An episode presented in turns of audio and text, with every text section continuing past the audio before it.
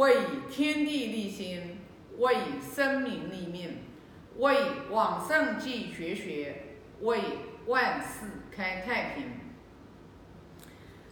我先把二十三章读一下。子张问：“十事可知也？”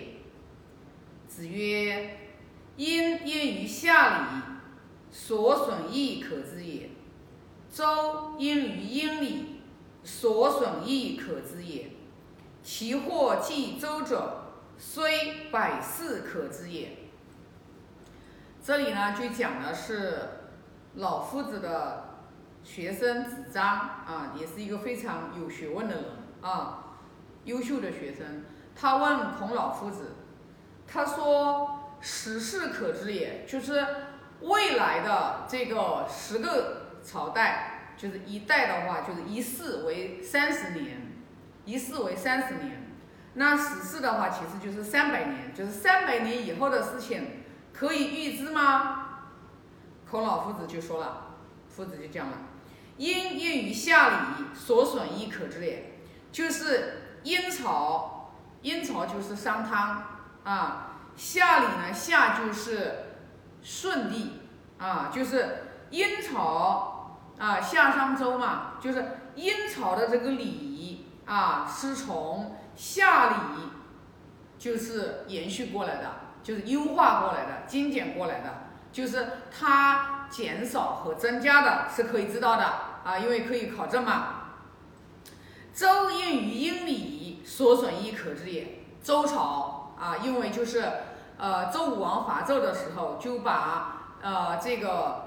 呃，就把这个就是殷殷商汤嘛，就是就把他这个就是取缔了。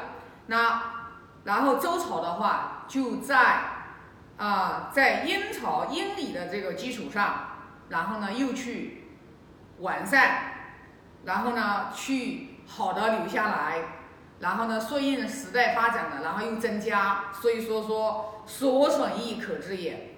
他说：“如果后世的人的话，都是从周朝然后往后延续的。”他说：“虽一百世，一百世，你想想看，一百世就是一千年嘛？啊，不是，一世是三十年，一世三十年，啊，一百世的话，啊，一百世呢是多少年啊？那就是三千年，哎。”他说可以预知，那你算算看嘛？那我们现在叫华夏文明啊，从孔老夫子这边到我们这里已经是两千五百多年了。那你看，两千五百多年到今天为止，孔老夫子的儒家文化，现在孔老夫子的思想啊，在那个时候还不是还不叫儒家文化，那个时候啊，那时候就是孔老夫子的思想，对吧？他是从呃从这个尧舜禹汤文武周公，特别是从周公，周公是属于孔老夫子是非常非常崇拜的一个大圣人，因为我们在呃《论语》里面就有讲到说，哎，就是我完了完了，我就好久都没有梦见周公了。那的意思就是什么呢？周公他以前是无论做什么事情，脑子里面眼睛里面都能看得到周公的这样的一个圣人。其实的话，就是我们从这一章啊，我们就可以参悟到，它都是有一个迹象，迹象就是你可以看得到的是什么呢？它的其实就讲的就是一个因果，就因果嘛，就是说你每一个朝代的人，你所做的是什么样子的，它可以往后面去推测嘛，往后面去推测，就是说，就是说，呃，我们每一个人不谈说是朝代。哪一个家庭也是一样的？为什么很多人都说：“哎呀，你看很少很少说有有的家族啊，他能富过三代的。”民间里面一直传的一句话叫“富不过三代”。富不过三代是为什么呢？因为第一代的人吃苦耐劳、拼搏啊，兢兢业业，然后把钱挣到了。但是呢，在挣钱的同时，忽略了文化思想的教育。到了第二代的时候，因为第一代的人已经给了他一些财富、物质的支础，就要富二代。又不思进取，又不立志向，啊，为人又不谦谦卑，啊，工作又不努力，所有所有所作所为，这都不是一个种的是未来好的因。那你想想看，再到第三代、第二代的人，他本身的话，他自己又不求上进，又没有个志向，或者为国为民，我活着的意义是什么？那到了再到第三代的时候，那不是一代不如一代？所以这就是为什么富不过三代呢？对不对？其实从我们从学学《论语》学经典，我们观看历史，观看历史，你去看，从。从古至今，从古至今，无论是哪个王朝，还是哪一个就是比较有名声的家族，他一定是人人是真正的，他是具有优优良的品质，就是优良的品质。然后的话，在这个人的这个人的这个身上，然后的话，他展现出来的时候，啊。然后呢，他这个人他才能真正的就是啊有一个好的善终，然后这个家族他才能往下演有往下这个传承，然后这个国家他也才能兴盛，无一例外，无一例外，就是不以不以去长养人的这个就是道德情操德行以出发点。以人生准为为准则，光以求得利益，然后的话来为出发点，没有一个善终的，没有一个善终的，没有的。所以这就是为什么我们现在，现在呃，我们现在已经啊有很多的这个企业啊，包括很多的这些有有眼光的这些呃这个人，已经开始的话对圣贤教育。对圣贤教育已经开始有了这个传承的这个心，就像我们经常讲的，叫一命二运三风水四积阴德五读书，谁都知道。其实真正的话，我们如果要来说想要改变命运的人，你应该是倒过来的。这就是我们达观师傅在我们《论语》上面，就是说给我们讲的清清楚楚、明明白白。我相信有将近一百个人左右的人，可能估计就是我理解的比较透彻。一命，你的命你是没法改的，这是你的宿命，它是由你的无生无始劫以来你做的善业和恶业决定你投生在哪一个家庭，投生在哪一个地区，投生在哪一个国家，你是改不了的。但是奥运，老天爷是慈悲的，命不难改，你可以改运。运是什么？就是你的运气，你可以通过改变你的运气来改变你的命。运怎么改？运就由风水来改。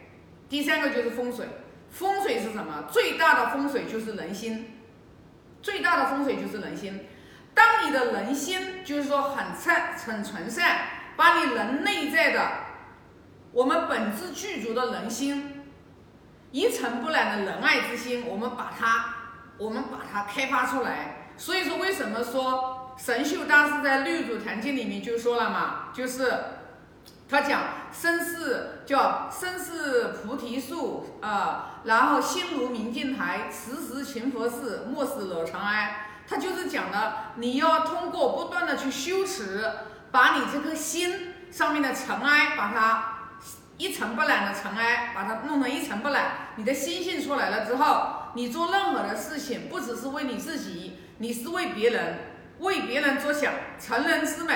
然后全部都为别人着想的时候，你心变了，你的风水就变了，风水变了，你的命就变了，命变了，你的，你投生的时候，你将来，你下一世或者修得好的人，真的就上天道去了。所以说这个风水它是真实存在的，也是非常神奇的。但是这个风水由什么来？由什么来？它是由你的德行。为什么我们要积阴德？积阴德于子孙。孔老夫子两千五百年前求周游列国十四年，想求的尊位，来在当时教化民众，实行仁政，没有一个诸侯国国君看得上他。所以他后来退而求其次，最后六十八岁回到鲁国，开始宣诗书、定礼乐、著春秋，然后教子教教弟子三千弟子六十二贤人。孔老夫子的子孙已经到了八十七代，孙到今天，孔老夫子的后代八十几代的人都在因孔老夫子的阴德的庇护下，然后都过得非常的富足。为什么要接阴德？阴德是必须要接的。那最重要的一步就是读圣贤书，不读书，你不明理。你做事情都不能明辨是非和对错，我想请问你如何来积阴德？你话一出口，你就伤人伤己，只要伤人必伤己，因为爱出者爱返，福往者福来。同样的，恶出者恶返，恶对吧？厄运。都是由自己吸引来的，都是自己做的，没有任何第二个人来改，能有我们的来能打造我们的命运。我们活得好不好，都是由我们生生世世我们自己打造的。所以说，你不学圣贤教育，你如何明理？儒家文化是我们所有中华子孙你一定要学的。为什么？它是最接地气的，它是最入世的。它是最教你如何来修持自己，从格物致知、诚意正心修身，格致这样格格物致知、诚意格致成正修，就是格物致知、诚意正心修身这五个是来修我们自己的内在的德行，把我们的。把我们的欲望、贪婪、贪嗔痴这种习气，慢慢慢慢的从我们内心一个一个剔除。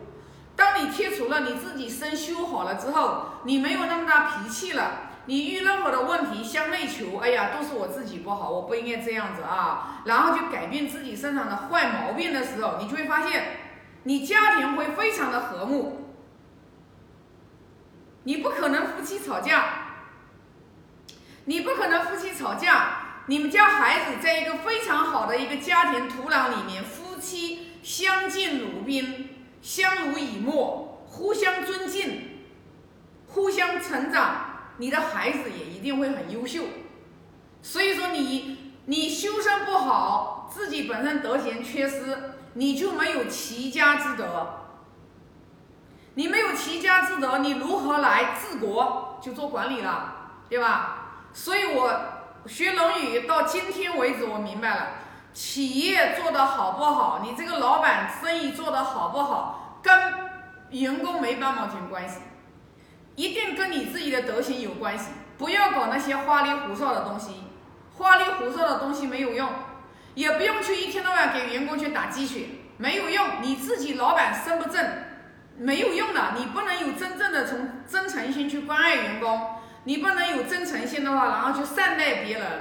你光打鸡血一样的，就想让员工自私自利的为你来创造财富，你自己一毛不拔，你自己光想到你自己呃享受，别人又不傻，谁傻呀？谁傻？对不对？没有一个傻子，知道吧？所以说，企业做不好，反省的是老板自己，跟别人没有关系。所以说。为政必须以德，为政以德，你才能披如北辰，像北斗星一样的居其所。你在那里不动，众星拱之，所有的人都围绕着你一核心。这就是我们孔老夫子伟大的智慧啊！关于这一章，我就分享这么多啊！现在做个。